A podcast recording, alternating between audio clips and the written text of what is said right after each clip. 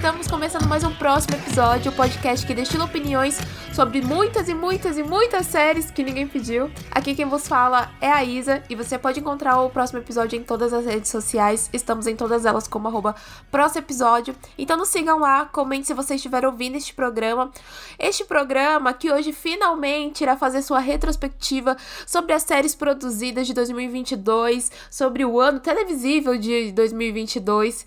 Estou bem animada porque foi um ano bem legal para acompanhar séries. Você que é fã de séries sabe disso. Então vai ser bem legal. A gente fez até categorias um pouquinho diferentes pra gente poder fazer um típico ranking de melhores. E aproveitando que eu já estou aqui falando sobre isso, né? Tô falando aqui de séries, porque eu estou sozinha, né? E eu falei a palavra séries talvez umas quatro ou cinco vezes. Talvez. Eu não sei se vocês notaram na abertura deste programa. Se você é esperto, você notou né? Eu imagino que você seja um ouvinte esperto, espertinho.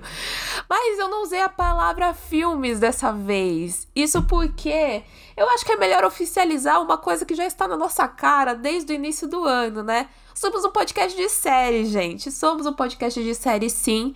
Esse ano a gente lançou aí 27 programas, todos focados em séries, então desde análise até listas, é, até pautas frias e pautas quentes. E assim, teve alguns motivos para isso acontecerem, pra gente parar de falar de filmes. Primeiro, é porque as séries na verdade, sempre foram a minha grande paixão. Eu acompanho série desde que eu me conheço por gente, basicamente. E segundo, não dá para abraçar um mundo, sabe? O ano passado eu fiquei maluca querendo abraçar o mundo, várias crises de ansiedade por não dar conta, por achar que tá faltando coisa.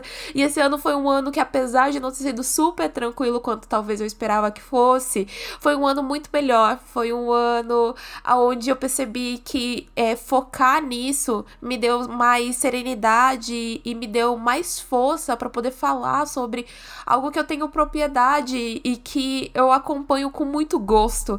Então, eu sei que talvez você devem estar tá pensando aí, pra que você tá falando isso, Isabela? A gente já sabia. A gente tá aqui acompanhando por conta disso, porque a gente sabe que é focado em séries, mas eu acho melhor né, dar uma oficializada mesmo, né, atualizar vocês disso. É, eu não sei se no futuro vai continuar assim. Talvez no futuro, com um site, eu tô prometendo um site desde, sei lá, do ano passado que eu tô prometendo um site. Talvez no site a gente tenha ali uma parte para poder falar de filmes, né, pra poder abranger mais o próximo episódio. Mas o podcast é focado em séries, então é isso. É, a gente teve aí um ano muito incrível, assim, de diversas formas. É, uma dessas formas foi perceber o quanto a gente tá crescendo e se expandindo e em mais gente. Uma forma de perceber isso é às vezes que a gente ficou aí em charts dentro de plataformas. Então a gente ficou aí em oitava posição de mais ouvidos dentro de séries de TV e filmes no Spotify. E a gente ficou muito muitos dias dentro do Spotify em posições, assim, várias posições. É, e eu fico muito agradecida, não só no Spotify, na Apple Podcasts a gente também ficou, mas eu não consigo lembrar qual foi a posição mais alta. Mas a posição aconteceu lá, gente. Isso que importa também. Assim também como importa para mim, que é a conquista aí da gente estar tá em outros espaços, a gente anda aí recebendo screens de streamings é, para assistir episódios de séries ante antecipados, cabines de imprensa, pré estreias, coletivas. E assim, para mim é algo que é surreal e ao mesmo tempo eu sei o puta trabalho que dá produzir tudo isso daqui, o quanto esforço eu coloco. E lembrando que assim, eu não faço isso daqui com a ajuda de ninguém. É tudo eu, eu mesma.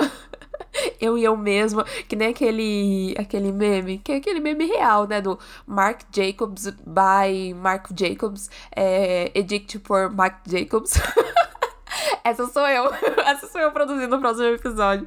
Mas assim, eu não vou romantizar isso porque realmente não dá, às vezes, sabe? A gente brincava de quartas ou não, tanto que esse ano a gente teve uma diminuída em programas, né? O ano passado a gente lançou muitos programas, eu não lembro nem qual foi o número fechado de programas que a gente lançou, mas a gente fez até um especial de final de ano. Esse ano, o nosso especial, a única coisa que tá tendo é essa retrospectiva mesmo. Mas isso foi porque é difícil, é difícil conciliar faculdade, conciliar trabalho. Meu trabalho, ele é uma loucura. Quem trabalha em agência de publicidade sabe o quanto é uma loucura e sabe o quanto colocar tudo isso daí e manter uma vida social estável também é também uma loucura, é, tu, é tudo uma loucura, é tudo uma loucura. E ainda assim, é incrível ser considerada, é incrível estar tá no ouvido de vocês.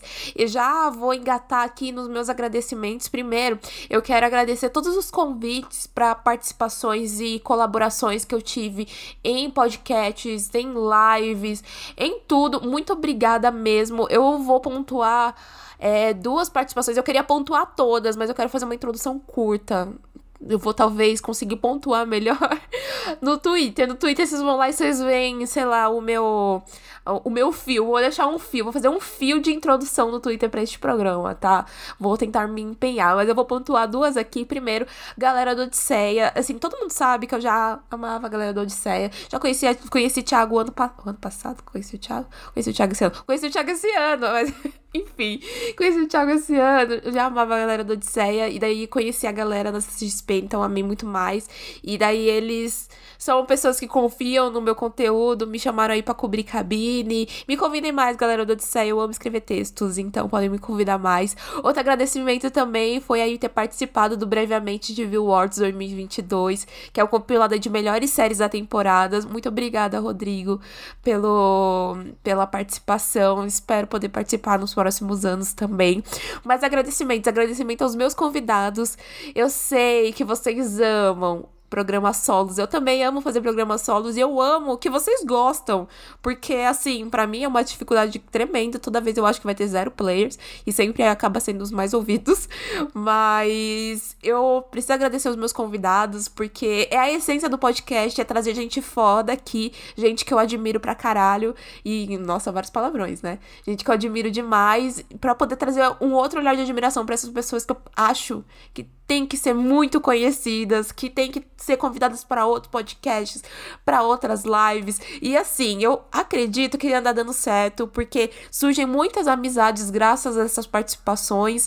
E até fui chamado de de Tinder e network aí da, da Potosfera, tipo o LinkedIn da Potosfera. Eu fico feliz demais, eu fico contente demais. E por fim, como vocês sabem, o Primeira Fileira chegou ao fim, a gente fez um programa anterior aí, super emocionante e, incrível, é, com Mika e com o Eric.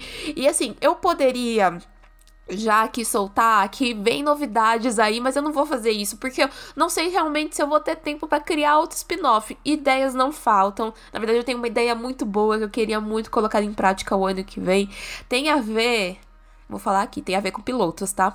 Mas eu não vou prometer nada, porque eu sinto que o quanto mais eu tô perto de me graduar, mais eu estou perto de enlouquecer também. Então, só acompanhe o podcast, continue nos acompanhando em 2023. E muito obrigado por quem nos acompanhou em 2022 e tornou esse ano tão memorável. Você, ouvinte, é o melhor ouvinte que eu poderia ter. É simplesmente isso. Então, muito obrigada, muito obrigada mesmo.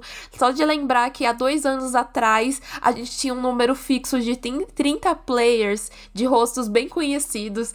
E hoje em dia, hoje em dia eu não consigo nem prever quantas pessoas ouvem. E assim, eu gostaria muito de ter ideia de todo mundo, porque pô, me mandem DM, sabe? Eu quero saber quem são vocês também, porque é um número grande aí. É um número grande de plays que a gente tem por episódio. Eu gostaria muito de conversar com todo mundo. Então podem me mandar mensagenzinha, podem fazer marcação, por favor. Eu adorar, vou adorar saber quem são vocês. Vamos ampliar a nossa rede, vamos ampliar essa nossa relação aqui. Poxa, eu tô aí no seu ouvido aí várias vezes na semana Poxa vida. E é isso, né, gente? Vida longa o próximo episódio. Uma hora vem aí o site. Estou prometendo esse site há sei lá quantos mil anos, né? Vem aí, gente. Vem aí. E nossa, parece que eu estou fazendo fim de programa, mas não estou, não, gente. Vamos pra nossa retrospectiva. Vamos lá, falar dos melhores e os piores de 2022. Porque tem muita coisa boa, tem muita coisa meio meh. Mas vamos lá, vamos lá, bora lá, gente. Bora lá, último do ano. Amém! O último podcast do ano. Até que enfim. Até que enfim.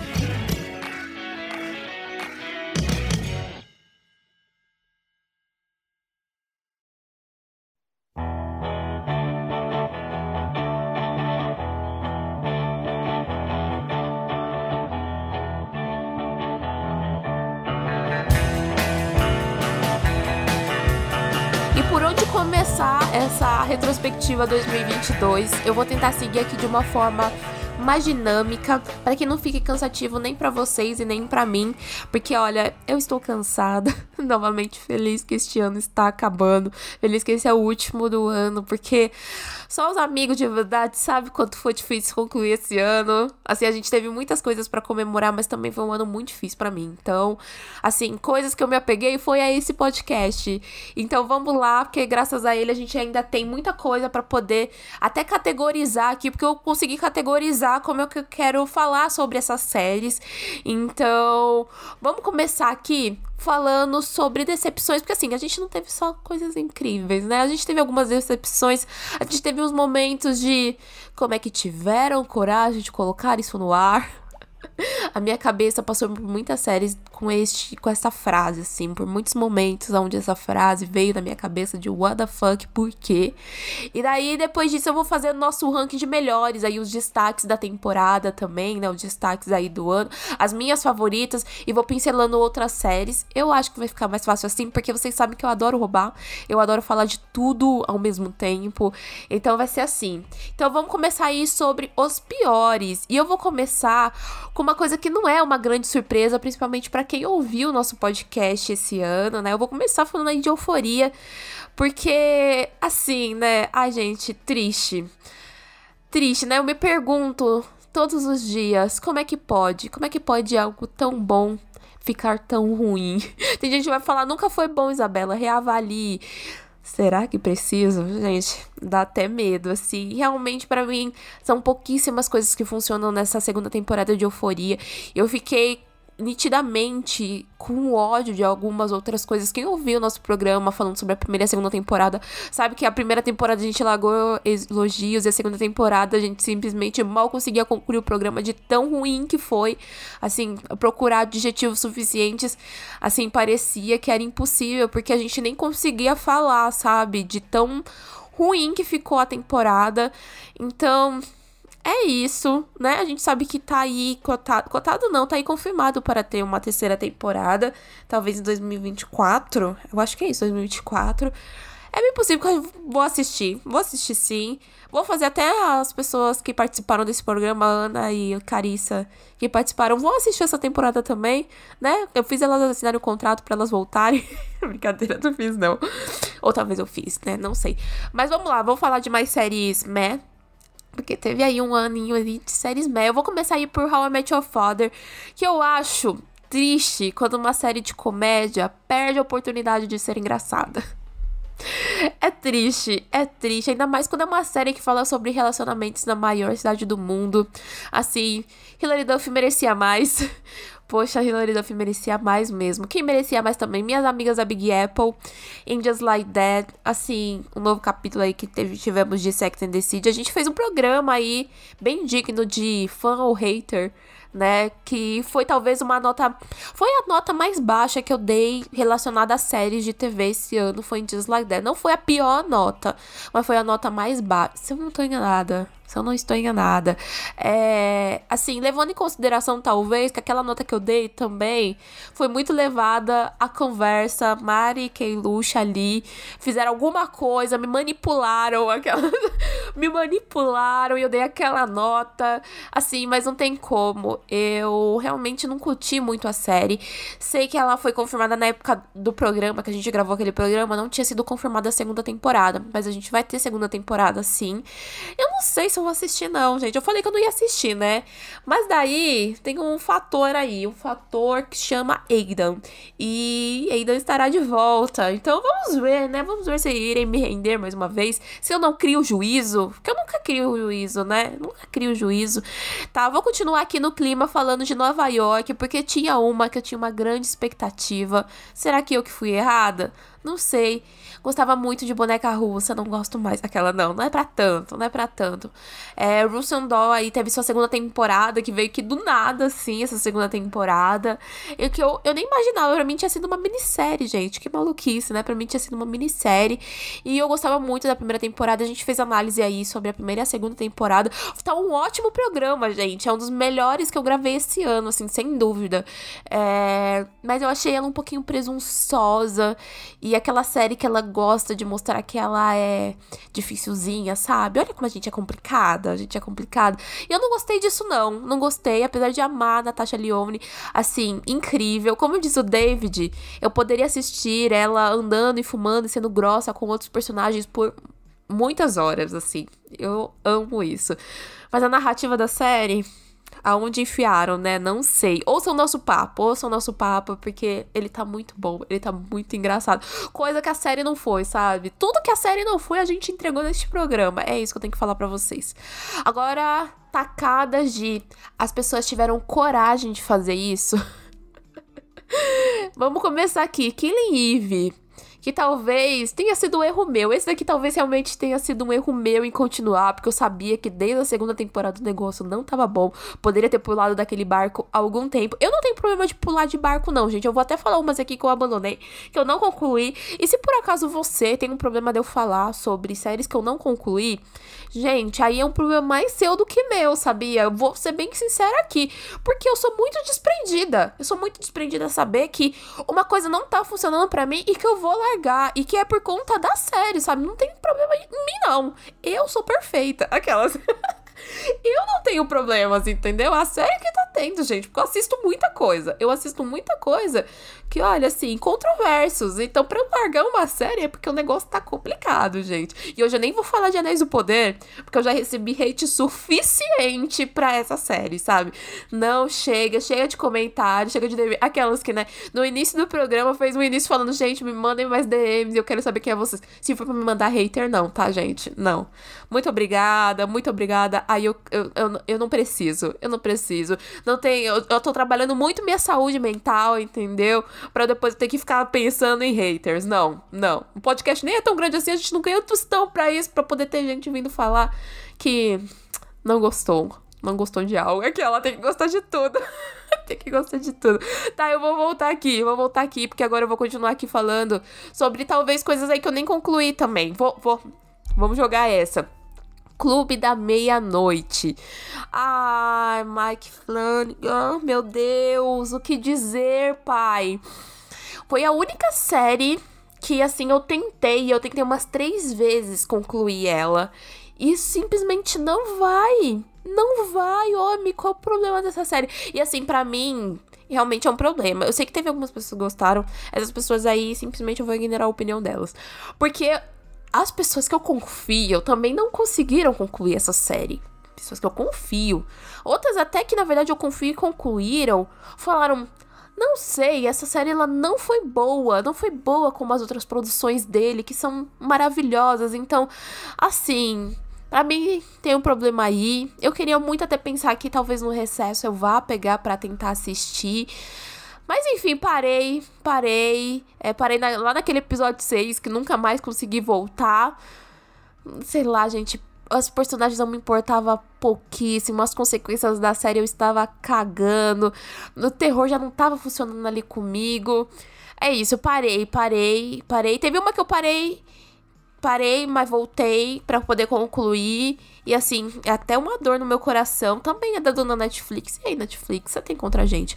Não, do, também é da dona Netflix. E que essa eu tinha uma grande expectativa, porque eu sou uma grande fã. E estou falando de The Crown. Cara, todo mundo sabe que eu sou uma grande fã de The Crown. Eu amo uma fofoca relacionada à monarquia, apesar que eu gostaria o quê? que a monarquia acabasse, né, gente? Nossa, a Rainha Elizabeth esse ano foi de base e simplesmente, assim, dei umas boas risadas. A minha mãe me condenou por rir, sabe? Minha mãe, minha mãe ela, ela gostava da Betinha. E minha mãe falava que desrespeito, Isabela. E eu pensando, fim da, monarquia, deveria começar agora. Vamos lá, gente, se rebelar contra isso. Pra que mais? Ainda mais com esse. Com, é o Charles, né? O Charles que, que agora né, subiu ao trono. pessoa mais antipática que a gente conhece, possivelmente ocupando mais um cargo de poder. Ave Maria, pra quê? Mas enfim, assim, amo uma fofoca e ao mesmo tempo eu sempre admirei esse formato que a série foi construída. Mas essa temporada foi um tanto apática eu não sei se tem a ver com a temporada anterior eles terem focado tanto na história da Diane e do Charles e eles tentaram se afastar para mostrar que tipo, olha, a gente nunca precisou ser construído só apenas em polêmica para ter uma boa temporada. Mas olha, vocês tentaram ser elegantes demais e não conseguiram absolutamente nada, porque para mim não deu certo. Então, melhorem. É só isso que eu posso falar para vocês. Melhor, a partir do, do ano que vem, eu acho que talvez. Não vai ser o ano que vem, não. Eu acho que só vai sair série em 2024, na verdade, né? Talvez venha lá pra. Novamente novembro de 2024. Não sei. Não sei, eles são muito espertos. Eles não vão colocar The Crown junto com Succession, né? Eles são muito espertos. Então. Sei lá, não sei quando vai vir, mas eu acho que a próxima temporada ela vem novamente com, a, com polêmica, sabe? Já vai estar tá mais ali próximo à morte da Lady Di, então. Que é o que a gente quer ver, já. É o que me importa. O que me importa é isso: a fofoca. A fofoca, os babados, a gritaria. O que mais? Tem coisas mais que deram errados esse ano. Qual, qual eu não posso esquecer? Obviamente, Boba Fett e Obi-Wan. Sim, eu vou falar de ambas juntas porque ambas estão na categoria de não sou obrigada. Caramba, eu não tava criando altas expectativas para assisti-las, essa é verdade. Eu acho que o universo de Star Wars tem vezes que dependendo do núcleo que eles pegam para poder trabalhar, é muito denso e às vezes fica complexo de uma maneira chata. Então, em principal, quando eles pegam um núcleo que deveria realmente só ser uma coisa ali e tornam com um olhar único, gigante. E não e você já sabia que isso não ia funcionar. Tipo, quem é que teve a ideia de fazer uma série do Boba Fett? Meu Deus, eu poderia me importar menos. E assim, Obi-Wan, eu até entendo mais a apelação, já que a gente tem a volta do Ian McGregor, que, porra, um paizão, né? um derizão. Mas, ai, eu não sei, eu acho que tem um, um carisma tão raso. Meu Deus, como é que pode, né? Eu não vou ficar aqui malhando a dona Disney, não. Não vou, porque eu já tenho que avisar para vocês, Andor ganhou o meu coração. Eu vou falar depois, né? Na parte boa. Na parte boa, que a gente ainda tá falando de quê? Coisas ruins, né? E agora eu vou entrar na categoria de tempo que não volta mais. Ai, gente, simplesmente. Eu, minha, as anotações aqui, eu só tipo, coloquei tempos que não voltam mais. E coloquei por, entre parênteses o, os nomes das séries, né? E pra mim é exatamente isso. Tipo, talvez eu deveria ter feito outra coisa com o meu tempo. Talvez, visto mais capítulos de Pantanal em dia. Ai, não sei, ter feito um bolo. Mas vamos lá, né? Little Liars, PLL, PLL. PLL novo, o novo que saiu da HBO. Não, gente, eu sei que talvez eu tenha uma, uma, uma parcela aí de pessoas que vão me ouvir, vão ficar com um hater. Talvez até eu tenho um amigo aí, um amigo que eu nem vou falar, só pra ele não se crescer pra cima de mim depois. Mas que ele vai ficar tipo, por quê? Como assim você não gostou? Então, não gostei. Não gostei. Eu, assim, até pensei, gente, essa série não é pra mim, mas não existe isso de série não é pra mim. A série, ela só não é boa mesmo. Eu não me envolvi com ninguém daquela série todas aquelas meninas chata. Meu Deus, que enredo chato, cansativo. Olha, eu vou falar uma coisa boa, na verdade. Uma coisa que eu achei super legal. O quanto ela é explícita, sabe? O quanto as mortes, a perseguição ali sobre esse novo Ei. Eu acho que é tudo muito eficaz. Mas de resto, para mim é uma grande bobeira assistir aquilo lá. E eu sei que tem altas referências de, né, é, horrores, de, de filmes de horrores é, que são aí, né, cinema. Mas, porra não é o suficiente para me engajar. Eu possivelmente não vou voltar a assistir essa, a, a, essa temporada. Vai ter segunda temporada? Eu nem sei. Eu nem sei. Se tiver, não vou ver. É isso. Se tiver, não vou ver. Assim como outra coisa que não volta mais no meu tempo. É aí essa temporada final de Diz que é Amiga para Matar, que na verdade sofre do dito cujo de não saber encerrar. Assim, não saber encerrar, não saber a hora de acabar. se pudesse. Assim, eu, talvez eu vou fingir que ela acabou na primeira temporada. Eu vou fingir isso. Vou fingir que ela acabou na primeira temporada e que por isso que ela foi muito boa. Nossa, a primeira temporada é muito boa, gente. Assistam. Só a primeira temporada. A única. A única temporada, porque ela foi uma minissérie, se vocês não sabem. tá, mais patotas aí, mais patotas aí no meio, gente. Westworld, assim, essa daí também coragem eles terem renovado. E agora, né, cancelou, né? Cancelou. Eu, gente, eu vi um episódio dessa nova temporada que foi o suficiente para falar não. Não, não, não. E assim, eu não vi ninguém mais comentando. Então, para mim, realmente a série morreu antes mesmo dela ter sido cancelada. Como é que pode, né? Tipo, eu adoro zoar de que Westworld nunca foi boa. Eu adoro brincar com isso. De que a gente que, né, não tinha produções tão boas para poder colocar de lado a lado de Westworld. Mas eu, assim, eu gostava realmente da primeira temporada. Teve momentos muito legais, muito bons, assim, muito de que você fala assim, caramba, isso vai ficar marcado. Mas, nossa, se perderam muito no meio do caminho, se perderam muito no meio do caminho. Mais séries que se perderam aí, tem Umbrella Academy eu, assim, talvez, talvez vão ter pessoas que vão falar, nossa, mas essa aí. Quem é que lembra dessa série? Realmente, quem é que lembra dessa série, né? Cara, eu vou falar que a única coisa que vale a pena é eles dançando Footloose. A única coisa que presta nessa temporada é eles dançando Footloose. Aquela cena eles dançando Footloose, eu teve um momento que eu estava na CCXP e o Kaique do Faísca até me gravou dançando. Porque eu peguei um pouquinho da coreografia do começo da, deles dançando. Ai, gente. Maravilhoso. A única cena que prestou dessa. Não é a única cena que prestou dessa série, mas dessa temporada, com certeza. Única que valeu a pena. Assim, é, como a gente aí foi enganado, né? ou eu fui enganada. The Old Man, assim, eu acho que a única pessoa que assistiu com essa série além de mim foi o Cid, que é outro rato de séries, né? É. Que assim, totalmente fomos enganados pelos três primeiros episódios da série. Assim, quem lembra de eu falando no programa de M? Eu não sei se eu falei no programa de M ou de séries que estamos assistindo, mas eu falei tão bem dessa série. Nossa, a minha frase possivelmente envelheceu como leite. Ai, terrível. E assim, eu vou concluir aqui falando assim de.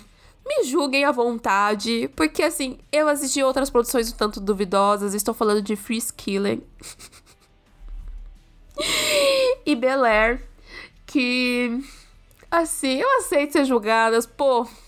Obviamente que a premissa de lésbicas e vampiras e lobisomens daria super certo. E eu não julgo os efeitos especiais, não, porque eu já assisti. Gente, sou rata de séries, né? Então eu já assisti coisa pior do que aquilo. Eu assisti muitas temporadas de Once Upon a Time, quero lembrar vocês sobre isso, né? Mas estamos aí, né? Vivendo intensamente. É, o Príncipe de Bel Air não deu certo comigo, não, gente. Drama. Não, não dá, não dá. Eu não nem eu consigo me defender. Nem eu consigo me defender. Por quê, né? Por que, que eu perdi esse tempo? O que, que aconteceu, hein, Isabela? Podia realmente estar batendo um bolo. Ah, se eu falar batendo um bolo, sai... nossa, o, a, o fora de contexto dessa frase seria muito errado. Chega, chega, vamos falar de coisa boa. chega.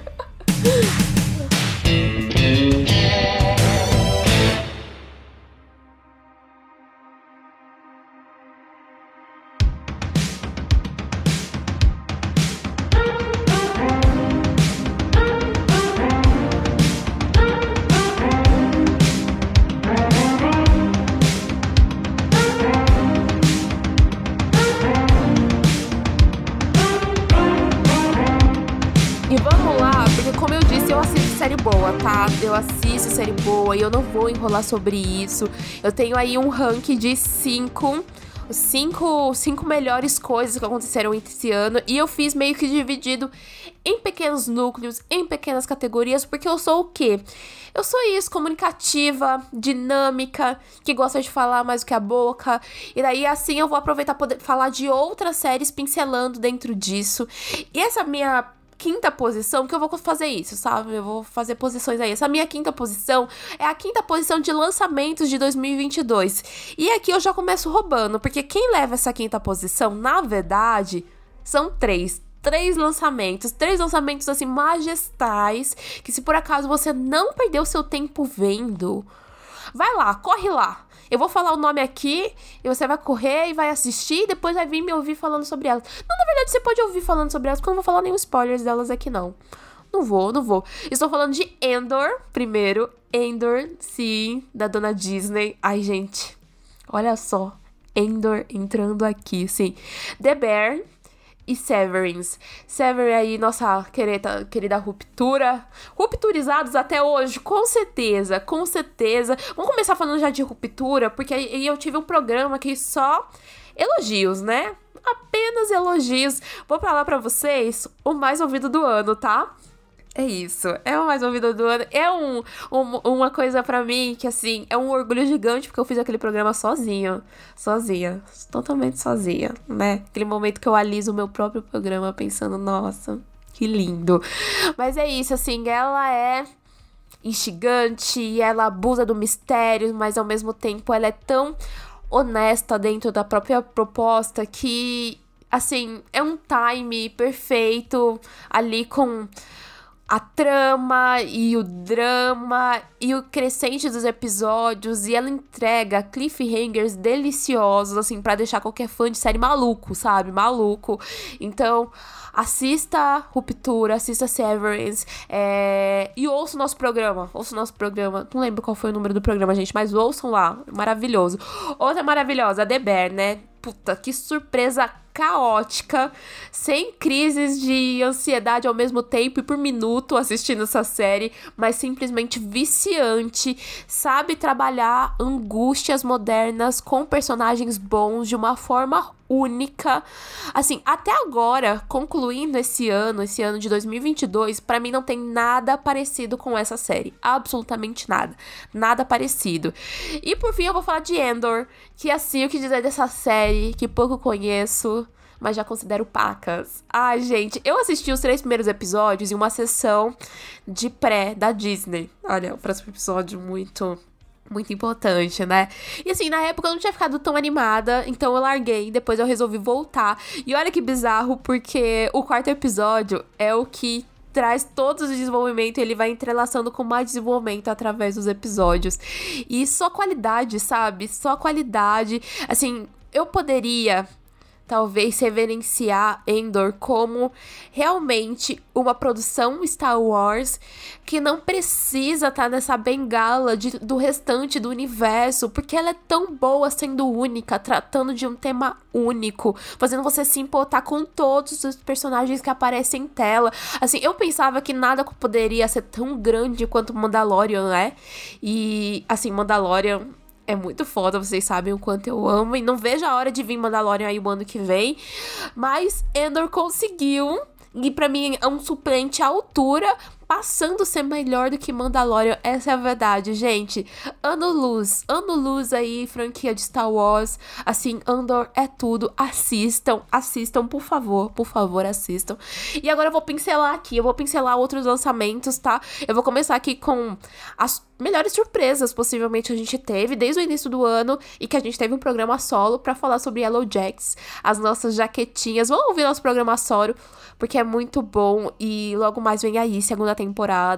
Eu acho que é abril que vem. Gente, esqueci agora, esqueci. Eu tinha anotado em algum lugar, mas eu esqueci. Então, ai, vai ser maravilhoso acompanhar, gente. Vai ser maravilhoso. A gente também não pode esquecer de um ensaio. Que assim. ai, gente, de que falar dessa série? É. É simplesmente uma das maiores loucuras que eu assisti esse ano. Assim, é um grande absurdo. ela vai do absurdo pra uma grande bobeira, assim, em segundos. E eu fiquei refletindo ainda sobre a minha vida no final. Então eu me pergunto se é certo gostar do Nathan. E se aquilo poderia ser possível. Se não é possível, não me contem. Eu não quero saber. Nossa, insano só insano, assim. Quem assistiu sabe. Teve gente que não gostou, né? Simplesmente pessoas aí que não sabem aproveitar uma boa produção, aquelas. Outras duas que são, assim, essa extremidade também. Headstopper e a nossa bandeira é a morte. A primeira fofíssima, redondinha, zero enrolação, elenco eficiente, é, série cheia de sentido, sabe? Assim, quem ouviu o podcast sabe disso, que eu amei a série, então vamos ouvir lá o podcast. E tá no meu coração Headstopper e os personagens, então vem aí segunda temporada. E outra coisa, e, e a segunda coisa, na verdade, né?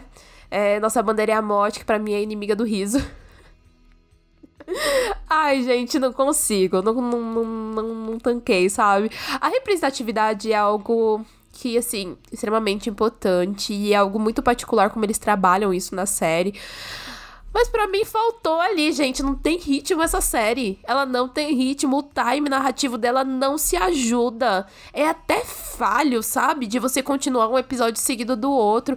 Assim, não está nos piores.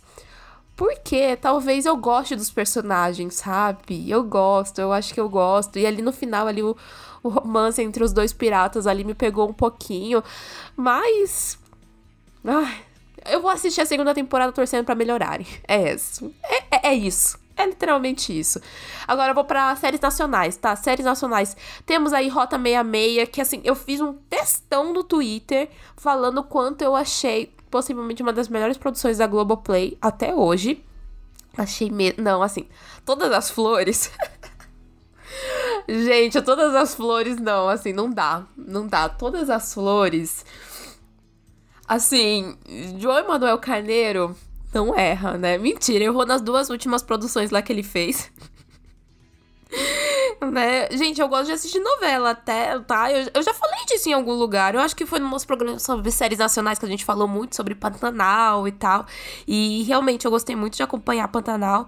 Mas Todas as Flores Simplesmente assim, se você não tá assistindo, você tá perdendo de assistir o entretenimento puro que pode ser oferecido de uma produção nacional pra gente, pra gente poder se encher de orgulho e falar: caralho, que construção de vilões que tá sendo construída aqui pra ser lembrado para sempre. Então assistam, tá? Mas voltando pra Rota 66 e também Turma da Mônica, a série tesouros do Globoplay, sabe? Assim, eu já quero muito fazer um programa novo sobre séries nacionais para poder falar sobre mais detalhes sobre essa série, mas assim, eu fiquei com muita vontade até de ler o livro do Carco Barcelos por conta de Rota 66.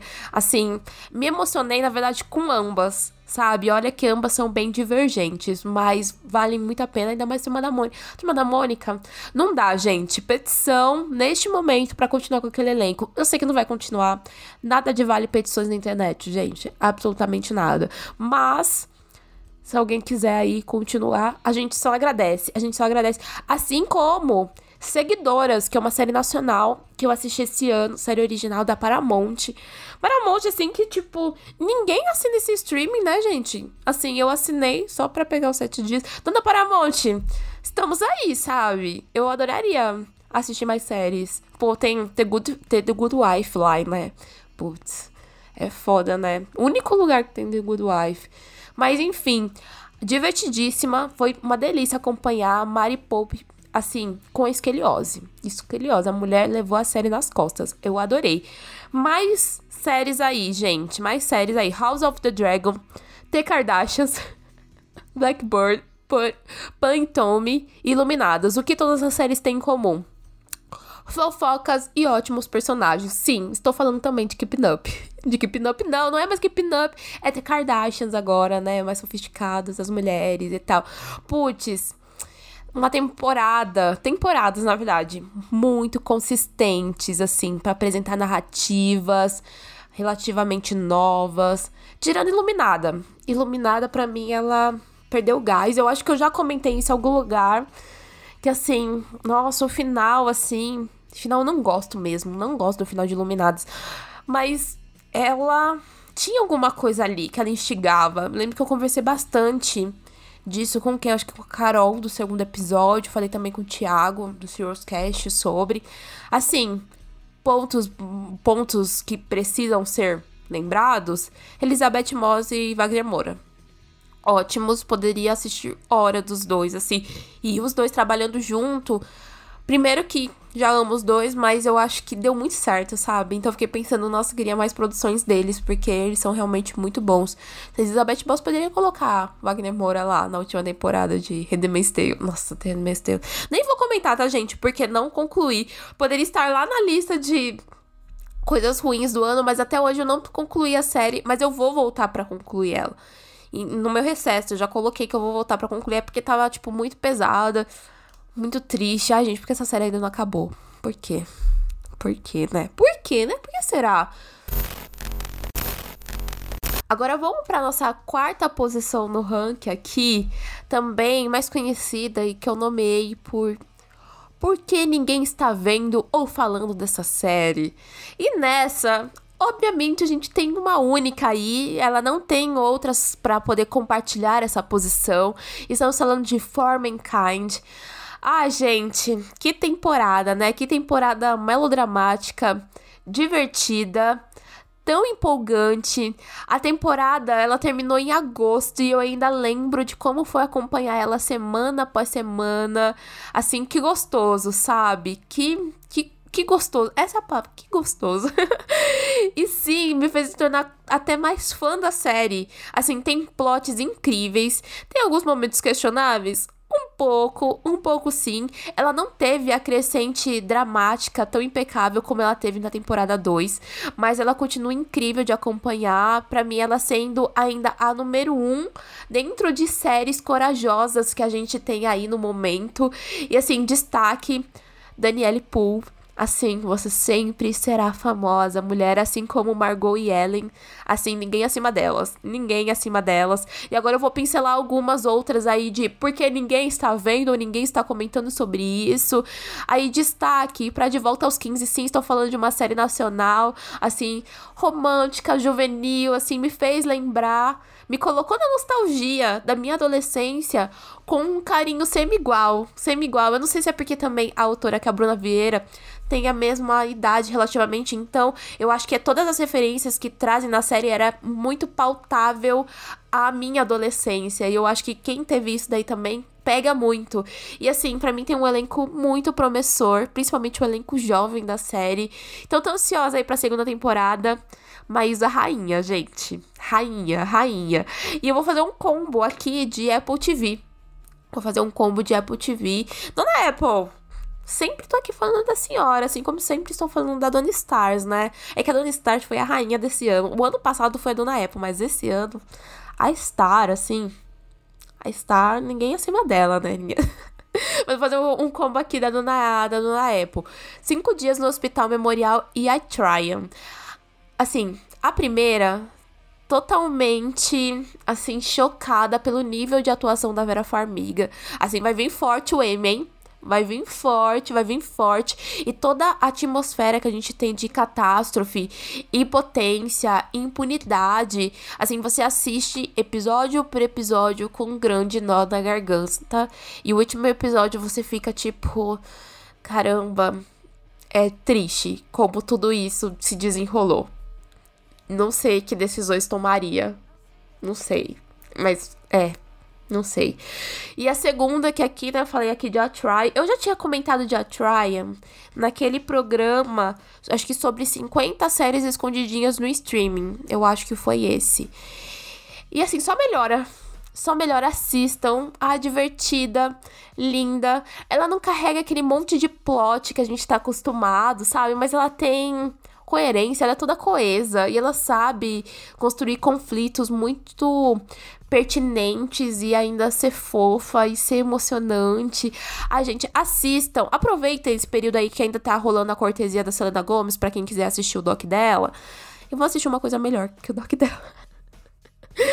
Ai, gente, é que eu não gostei muito do doc dela, mas adoro Selena. Selena maravilhosa aí, né? Dê-me tapete de Selena para sempre. Ai, que horror! Que horror. Mas é o que dizem, é o que dizem aí. Assistam as séries da Apple, vale muito a pena. Agora eu vou fazer um combo de HBO. Um combo de HBO, vamos lá. We Own the City. We Own the City. State Eleven e The Industrial. A primeira David Simon, né, numa potência gigante, falando sobre corrupção policial sistemática de uma forma muito fantástica, muito foda. Tipo, ela foi muito lá no comecinho do ano. Assim, poucas pessoas possivelmente lembram que ela existiu.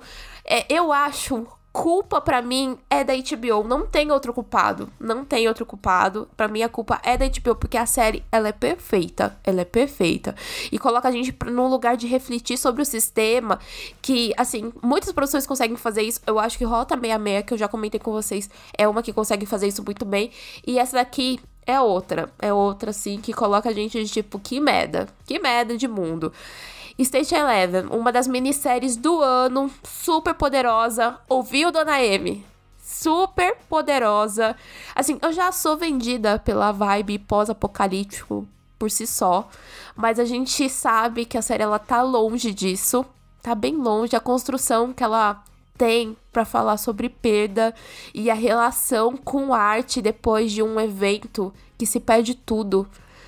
Ai, gente, é brilhante. Que série brilhante. Realmente, uma das melhores do ano. Eu acho que a única pessoa que eu vi comentando sobre essa série é a galera do Serious Cast. Né? Meus amigos não erram. É isso. Tô falando muito dos, dos, meus amigos. É porque retrospectiva, retrospectiva é isso. A gente lembra das conversas que a gente tem com os nossos amigos. Outra que eu tenho que falar aqui, que é pura bobeira, gente. Tem Industrial é a mais bobeira dessa lista. Porque assim, eu assisto sem entender nada, fingindo que entendo tudo. Porque como pode o sistema financeiro ali, bolsa de valores americana ser tão interessante, com linhas de diálogos que não fazem sentido algum pra minha cabecinha, e ainda assim entregar tudo. Eu entregar tudo ao ponto de eu ficar viciada. Gente, eu tava assistindo a segunda temporada que eu não conseguia parar. Eu falei, gente, que série boa! Que série foda! Que personagens bons. E eles construíram nessa temporada, nessa segunda temporada, dramas pessoais que você pensa o quanto essa galera ela é fodida e ela merece ser fodida. merece o pior do que tá acontecendo com eles. Assim, gente, vão assistir. Vão fundo, não tem erro. Vão fundo, não tem erro. Mais uma vez, eu usando frases que, se forem tiradas de contexto, pegam muito mal. Gente, não façam isso. Não façam, não façam, não façam. Porque agora eu já vou engatar aqui eu vou falar sobre a terceira posição. Terceira posição que eu nomeei como comédia é a salvação. Sim, sim. Vocês sabem que o gênero comédia é o meu gênero favorito. E por conta disso, foi o gênero que eu mais assisti séries esse ano. Então, a dona dessa posição é a dona do ano, na verdade. Ninguém acima dela. A Bolt Elementary. Ai, gente. Olha, eu fui eu fui. Foi apontada ela como dica para mim em um tweet. Eu acho que eu tava falando sobre, ai, ah, preciso de séries de comédia pro horário do almoço. Eu recebi muitas mensagens. Eu acho que eu recebi mais mensagem da Rafa, que já teve nesse podcast, falando: assiste, amiga, você vai amar realmente excelente, excelente. Na época que eu assisti, né, a primeira temporada, não tinha lugar nenhum, agora tá no Stars, porque o Star é o quê, gente? O melhor streaming desse ano, ninguém acima do reizinho. Star, estamos aí. Estamos aí. Próximo episódio de coração aberto para você.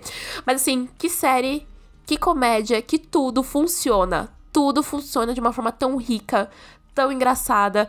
A primeira temporada, assim, ela tem aquele quesito de apresentação e ela tem um viés até um pouco cruel com elementos de comédia, mas tudo me pega, tudo me pega e tudo aquece o coração.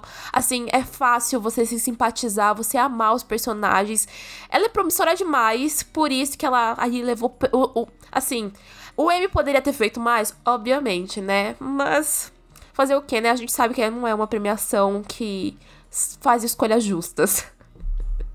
Principalmente esse ano. Esse ano, realmente, o M. Já falei no programa de M, né? Enfim. Mas aí pode para mim ter 10 temporadas, gente. 10 temporadas falando aí sobre escola, alunos, professores enlouquecendo. Ai, tudo, tudo. Eu posso ver fácil, vou ver fácil, que tenha 10 temporadas e que seja realmente série, que tenha muitos episódios, porque é uma coisa que eu sinto falta nessa segunda temporada. A gente teve aí muitos mais episódios que a gente teve na primeira, então que seja assim, gente, porque estou prontíssima. Agora eu vou para as pinceladas, tá? Porque ali no nosso topo é a About Elementary. Mas a minha pinceladas rápidas aí do ano, que teve muita coisa boa. Only Murders, que eu já comentei no programa inteirinho sobre Only Murders, mas para mim ela ainda manteve o ritmo um envolvimento muito preciso. Acho que tá fácil pra gente ir pra uma terceira temporada, continuando ali, seguindo o filme na mão ali com os personagens principais. Muito bom o programa, gente. Vamos lá ouvir o programa. Eu nunca porra, sempre eficiente e natural. Mindy não erra. Estou realmente apegada demais a Dave. Eu acho que talvez essa terceira temporada tenha sido a minha favorita. Tá outra, Mix, que não é assim a comédia engraçada do ano. Na verdade, a parte caricata, para mim, ela nem funciona muito, não. Mas os personagens são tão cativantes. Assim, foi uma das, das boinhas aí da HBO, da HBO Max esse ano. E, assim, você torce pelos personagens. Eu acho que isso é o mais importante. Até quando você. Eles demoram para fazer esse desenvolvimento de camadas. Eu acho que tem esse probleminha aí no meio do caminho. Mas lembrada, porque é uma comédiazinha, gente. É uma comédiazinha. E agora eu vou falar das bobeiras, tá? Das bobeiras que se você quer rir você vai dar risada. Você vai dar risada assim, tá? The After Party, que assim, é climinha de Only Murders, mas eu acho que ela se beneficia mais porque cada episódio tem um ponto de vista único e muito irreal. Eu acho que pouquíssimas vezes pessoas assistiram, acho que David assistiu, que foi a única pessoa que eu comentei sobre. É, Lot, que assim, eu não preciso falar de absolutamente nada, apenas Maya Rudolph. Tudo essa mulher, eu já disse, gente, eu posso assistir qualquer coisa com ela, então assistam Lot, porque é muito bom. She-Hulk, assim, se você não se divertiu com She-Hulk, está morto.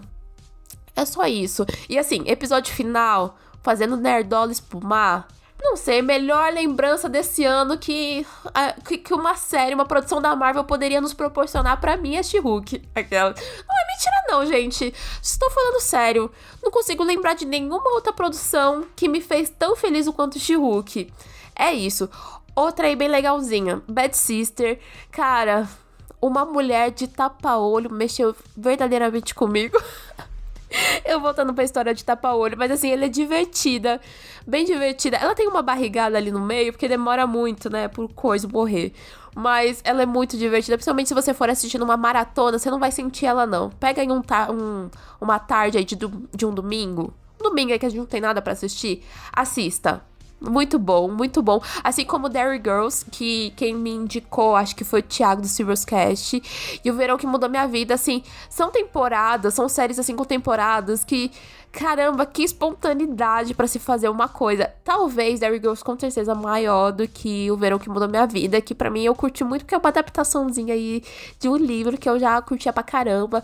Mas assim, elas são simples, elas são consistentes e elas conseguem ser brilhantes sem você precisar ser ser algo que tá querendo reventar a roda, sabe? Então, aí, ó, queridinhas fáceis para assistir, Netflix e Prime Video. Aí os últimos que eu vou complementar aqui, ó, eu falei que eu tinha bastante série do ano para falar. Eu falei, falei para vocês virem preparados comigo. Chuck, inexplicavelmente tão divertida quanto a primeira temporada. Eu ainda acho insano como essa série ela ela é grande, sabe? O quanto ela funciona bem e o quanto como pode as pessoas não estarem assistindo essa série? Ela quase deveria estar lá no ranking de Kind, né? Que é porque ninguém está comentando sobre. Mas eu acho que a gente tem um ciclo muito fechadinho, sabe? Eu acredito que é isso. Os fãs de Chuck estão muito fechadinhos, eu acho. Eu acredito nisso. Eu acredito.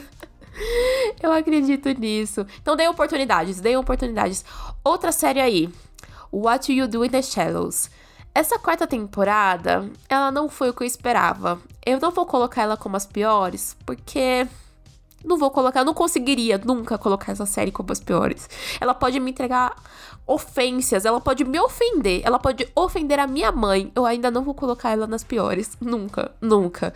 Eu acho que a expansão aí da mitologia, ela não rendeu essa temporada e ela acabou até meio que desconecta para poder desenvolver os personagens. Para mim é até um pouco triste foi um total inverso da terceira temporada, que para mim é a minha favorita. Então, o que segura é o elenco e a Nádia. E a Nádia, é isso. Pra mim é o que segura dessa temporada. Mais séries aí. Star Trek, que eu já tinha falado dela em 50 séries escondidas do stream. E que para mim, essa segunda temporada, a gente, um primor. Jess continua sendo uma ótima protagonista. Como é gostoso acompanhar ela, como é gostoso. E você pode não morrer de rir, mas ainda assim tem ótimas piadas. E ela é tão curtinha, ela é tão fácil de acompanhar. Eu vi ela, assim, eu não vi ela numa tacada como eu vi a primeira, porque a primeira eu esperei ela concluir para assistir. Essa daí eu assisti, eu acho que ela como se fosse, sabe, é de sei lá, acho que de duas e duas semanas que eu fui assistindo para poder acompanhar, porque eu queria juntar episódios para poder ver de uma vez. Outra série, outra, agora eu vou vir com uma série nacional, minha última aqui de comédia para poder pontuar comédia aqui, tá? Eleita.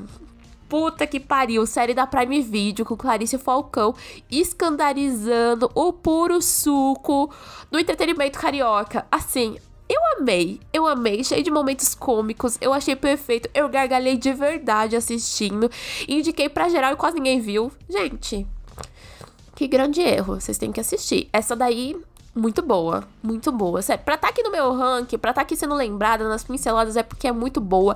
Então façam o dever de casa e vão assistir. Depois venham comentar comigo, porque eu preciso falar sobre as referências dessa série, sabe? Porque eu não posso falar aqui, que seria um puto spoiler falar sobre as referências que tem dela.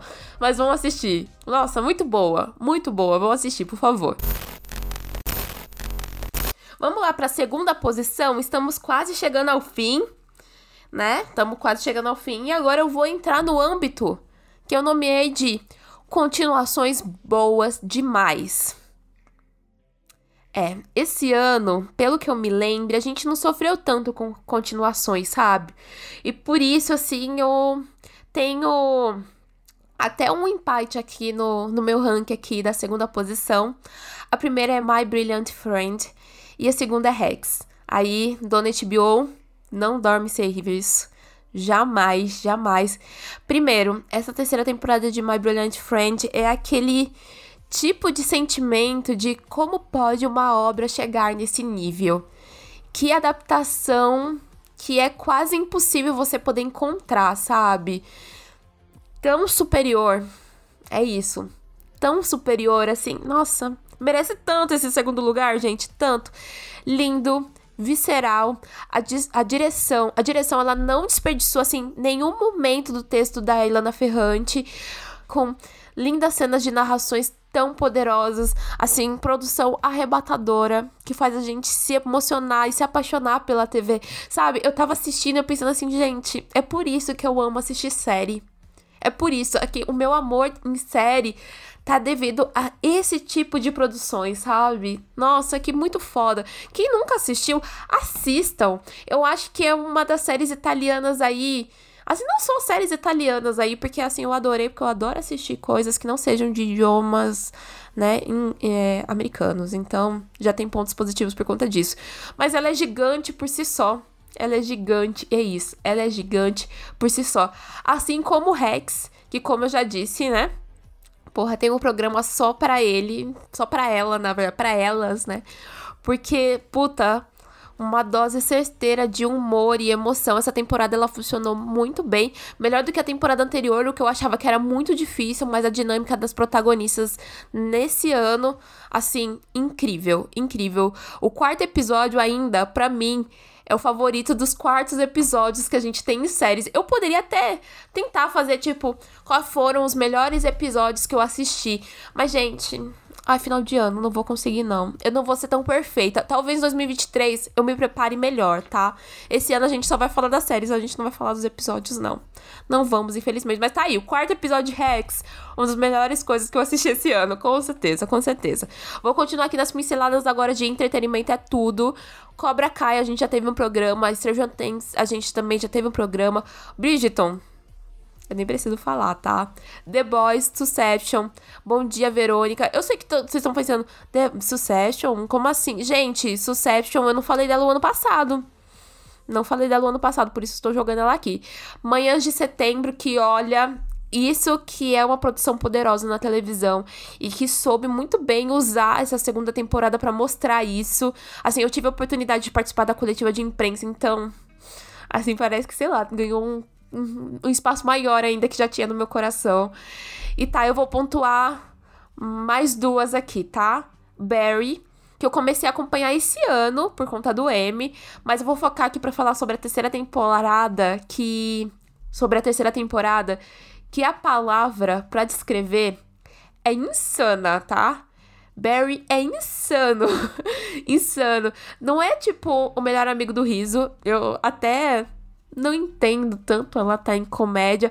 Apesar que sim, ela tem elementos cativos da comédia que eu acho que elas se entrelaçam muito bem com o propósito do texto que ela carrega. Mas ela tem uma crescente absurda.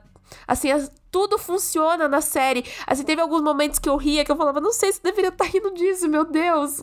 Meu Deus, sabe? Eu fiquei perplexa e ansiosa vários momentos. E montanha russa de emoções. Bill Hader merece o um mundo. Merece o um mundo. O M nunca irá entender Bill Hader. É isso. É isso. Culpa do M. O M é o culpado de tudo, sempre. Sempre, sempre, sempre. E não vamos esquecer dos maiores de todos, né? Não tem maiores, não tem. Não tem. Se tem, desconheço. Os Kingos com Evil, terceira temporada, segue sendo uma das maiores quando falamos em terror e bizarrice e balança com o humor e o equilíbrio de pura paz de trazerem uma série tão perfeita. Assim, o universo de personagens se expandiu nessa temporada. Eu me empolguei com os casos, eu acho que talvez tenha sido a temporada que eu mais me empolguei com os casos ou não. Neste momento não consigo lembrar.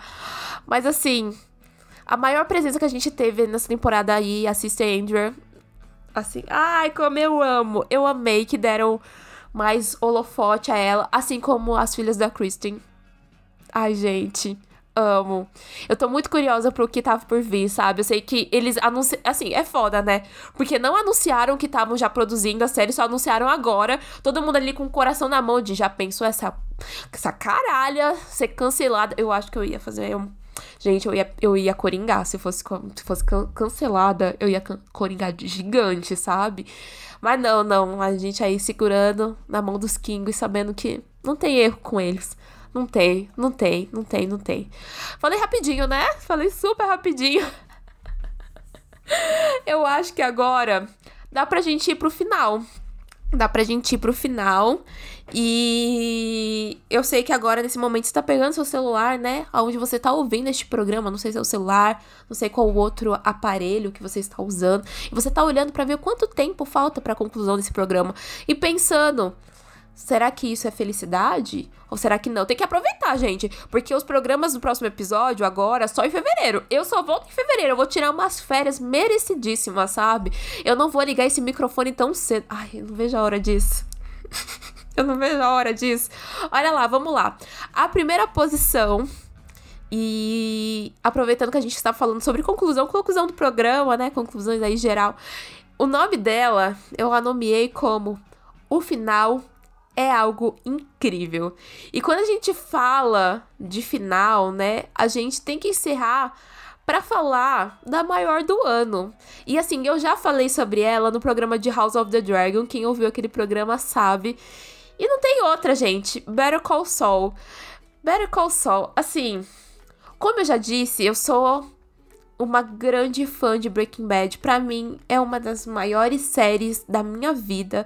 É fácil, talvez até mesmo para quem não é fã da série, mas consegue entender a importância que ela teve para televisão. E assim, Better Call Saul é superior, gente, em tantos níveis.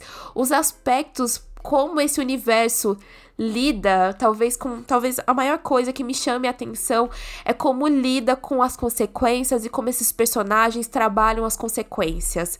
E assim, consequências para falar de uma série de advogado é magistral, né? É totalmente magistral. É sobre consequências virem cedo ou virem tarde, mas também sobre como podem se tornar ou como podem se evitar a todo custo. A série vai muito além de reviver a nostalgia de quem acompanhou, né, o Sr. White e o Jesse. Apesar que sim, qualquer oportunidade de revermos esses personagens para mim é bem-vinda, é muito bem-vinda e para mim é super bem utilizada, não é jogado fora, assim, não é uma muletinha que tipo, ai meu Deus, é por isso que ela tá se sustentando. Pelo contrário, pelo contrário, é uma série inteligente, é uma série ousada, é uma série que sabe do seu propósito, sabe responder as perguntas. Só que melhor que isso, ela soube dar pro público certamente quais perguntas se fazerem para poder encerrar essa temporada. E assim, não tem nenhuma acima delas. Nenhum, nenhuma acima dela, na verdade. Nenhuma acima dela esse ano de 2022. Aqui eu preciso pontuar a atuação da Rena Shannon, que é magistral, ela é tão boa quanto o Brian Cranston em Breaking Bad. E assim, para quem ficou curioso, a minha ordem favorita de Better Call Saul é 3, 6, 5, 4, 2 e 1. É isso. É isso, assistam, assistam, está na Netflix completa. Por favor, você que é fã do universo de Vince para, para de procrastinar e vai ver essa série, por favor. Vai lá, você não vai se arrepender. Vai ser possivelmente uma das melhores escolhas que você vai ter na sua vida. Olha só, olha só, frase zona, hein? Frase zona, essa daí dá pra colocar nos cortes. dá pra colocar nos cortes. Momentos de finais, a gente precisa também lembrar de outra que finalizou aí e que encheu meu coração de emoção. Não tem como, né? This Is Us. Nessa temporada aí que foi tão bonita e tão importante. Eu sei do grande apelo que a série traz, né? Que ela carrega em si. Eu sei que muita gente fala que na verdade ela é apelativa até demais. Eu não consigo sentir isso. Na verdade, eu sinto um cuidado muito bonito. Desde as dinâmicas gerais do grupo, de quando a gente ia focar em alguma coisa muito única na temporada, até as histórias solos, né? Então, é trazer esse clima de família, de alegrias, de tristezas, de problemas, de perdas e de despedidas. É uma temporada focada na Rebeca e da certeza da morte. Então é algo que mexeu comigo semana pós semana. Quem, me, quem tava junto, né, me ouvindo falar, Dani, Tami, Tami principal talvez ouviu muitos meus áudios falando, sabe o quanto foi desesperador, o quanto eu chorei, chorei acompanhando, o quanto eu lembrei muito do meu avô e assim, a temporada, assim, ai, eu não sei nem por onde começar, porque daí eu já lembrei aqui o porquê eu lembrei do meu avô, sabe? O quanto apesar dele ali tá no fim da vida, é, ele lembrava de uma coisa muito única e que ninguém nunca vai conseguir, né? Ele tá ali no fim da vida, o quanto ele sempre me trouxe uma coisa muito única e que ninguém nunca poderia substituir, né? Que era o apelido que ele tinha para mim, que era me chamar de Isabela. de Isabela, sim. Ele esquecia o I e era maravilhoso. E a temporada fala muito sobre esquecer, né? E sobre o que lembrar. E o quanto, na verdade, é, a gente é muito sortudo por estar aqui e poder repassar e reviver essas memórias, sabe? This Is Us, ela é especial por conta disso. Ela me lembrou de o quanto eu fui sortuda. O quanto eu sou sortuda por conta dessas memórias e por conta de momentos conseguir passar isso para frente também. Ai, nossa, que saudade, sabe? Nossa. Simplesmente que saudade. Que saudade que me deu aqui. Eu falei que eu não ia chorar no primeira fileira para chorar aqui agora, porque o Mikael tava me zoando. e eu tô chorando de verdade. Ai, This Is Us é muito especial. É muito especial. Chorou, chorei, chorei, chorei. chorei. Bora lembrar de outros finais. Já vou engatar aqui pra, pra não continuar chorando, tá? Outros finais que são emocionantes também, mas que também me trouxeram um risinho a mais. E eu estou falando de Brooklyn Nine-Nine. Poxa, Aí eu queria mais temporadas. Para mim, séries de comédia não deveriam nunca acabar. nunca, nunca, nunca, nunca acabar. Assim como Blackish, que assim, ganhou meu coração. É uma das melhores séries de comédia. Gente, está lá no Stars, hein? Assistam aí.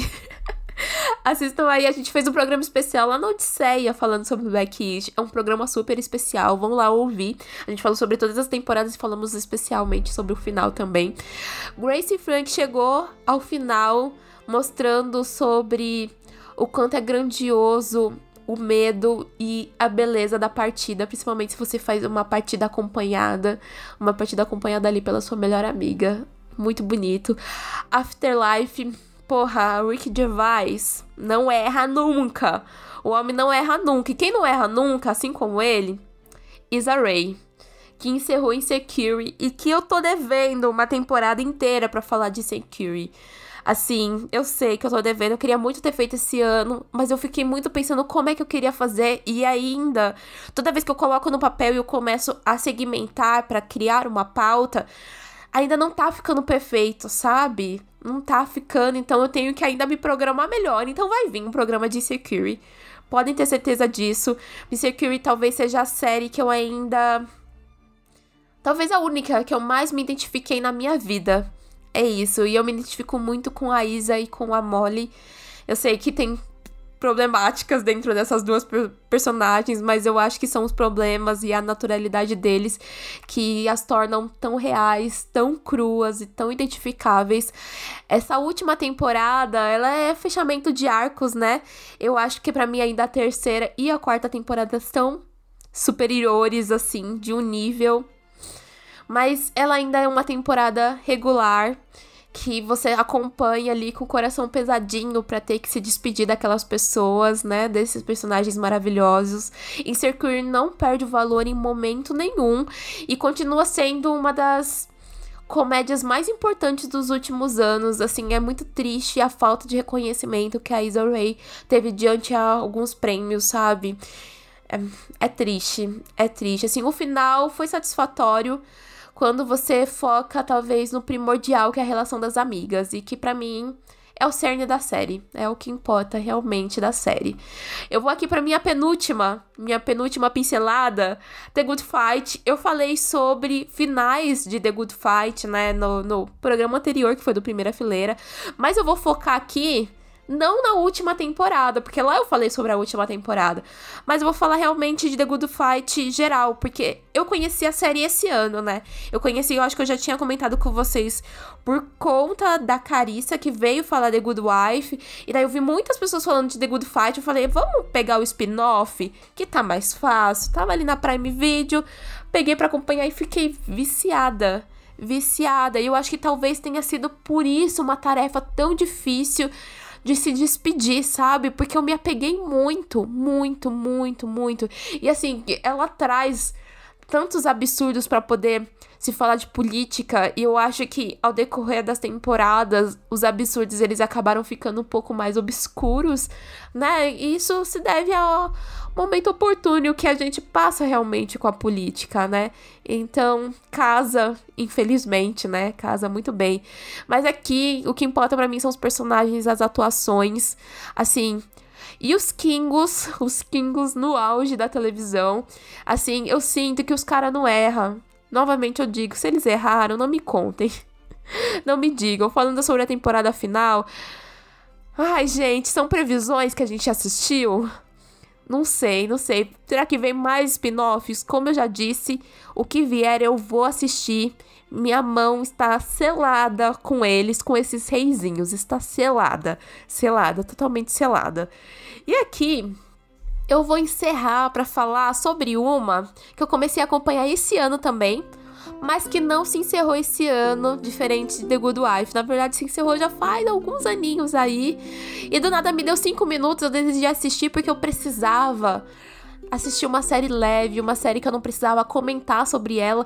E olha, eu tô dando a oportunidade de comentar aqui neste momento, porque eu percebi o quanto ela foi importante esse ano para mim. E eu tô falando de Jenny the Virgin. Ai, eu sei, eu sei que é maluquice falar de Jenny the Virgin, mas sim, é o improvável que simplesmente fez a diferença na minha vida. É sim, gente. Ela foi no momento chave que eu precisava ter algo leve para acompanhar, algo que colocasse o um sorriso no meu rosto quando poucos tentaram. Aquelas, né? E que me trouxe momentos de choro que eu precisava chorar por outros motivos. Aquela precisava. Eu precisava me apegar a outras histórias, fazer outras conexões. E essa série é puro chororô, gente. Quem assistiu Jenny the Virgin sabe disso. E é o final perfeito para personagens perfeitos que merecem o final perfeito, sim. É dar aquela calmada no coração, sabe? É É, eu sei que é um puta clichê. Mas a gente queria nossa vida sendo um puta clichê também. Porque a gente merece, né? Porra, eu acho que eu mereço. Eu acho que você, ouvinte, merece um puta clichê cheio de coisas incríveis acontecendo. E é isso, né? E é com esse puta clichê que eu vou encerrar este programa. Nossa, eu amo fazer programa sozinha, porque eu vou lá e. É isso, gente. Vamos encerrar. Eu sei que vocês devem estar pensando, mas Isa, faltou isso, faltou aquilo. Cadê a série das universitárias amigas? Cadê MidQuest que você ficou falando que, ai meu Deus, a gente tem que comentar sobre essa série maravilhosa? Cadê do White Lotus, gente? Vamos lá. Essa gravação aqui tá ocorrendo bem antes de todas elas terminarem. Possivelmente tem muita série que eu não comentei porque eu ou não assisti ou simplesmente eu não queria nem colocar ela nem nos piores, nem nos melhores, nem nas pinceladas para poder fazer um outro textinho bonito aqui para vocês, né? Talvez só foram séries aí que aconteceram. Assim, The White Lotus, gente. Assim, é o momento, né? É o momento. Eu acho que The White Lotus e Midi Quest aí andam me segurando muito nesse final de ano. E eu já cravo aqui essa segunda temporada, porque para mim ela já tá se mostrando incrível. Eu tô, eu tô falando, este programa tá sendo gravado é, na semana que vai ocorrer o último episódio. Então, para mim é isso. Não tem nada tão perfeito esse ano, aquelas, né? Falei um monte de série perfeita. Não, Mike White, papai Mike White, não erra. O homem não erra. E daí eu já te digo agora, já te digo agora, você. Exatamente você, meu ouvinte primeiro programa da nossa terceira temporada de 2023 é sobre The White Lotus. Então vem aí, você assista The White Lotus, coloque em dia, porque a gente vai comentar muito sobre. E eu já, já vou com certeza ali falar que foi uma das melhores do ano. Eu vou com certeza falar isso. Não sei quem morreu, não sei. Isso é importante? Possivelmente talvez não deve ser importante, mas deve ser um puto acontecimento. E para mim vai ser difícil estragar. Mas a gente teve uma temporada muito coesa. Eu falei que eu não ia falar, né? Eu falei que eu não ia falar. Mas falei. E é isso. E é isso. Eu acho que eu vou encerrar aqui, né, gente? Eu vou encerrar aqui.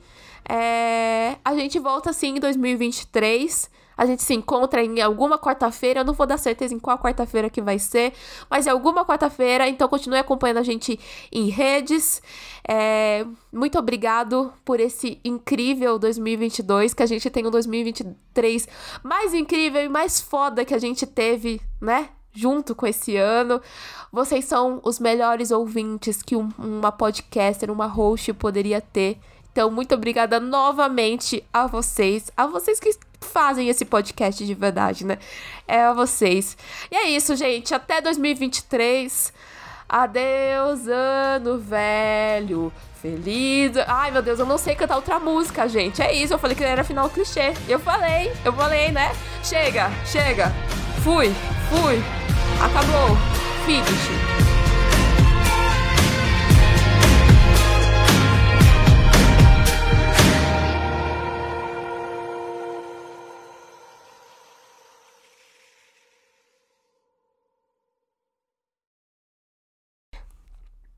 Acabamos, né, gente? Acabamos. Que ano bom. Que ano bom. Ai, tô feliz, tô feliz, gente. Tô feliz. Feliz demais.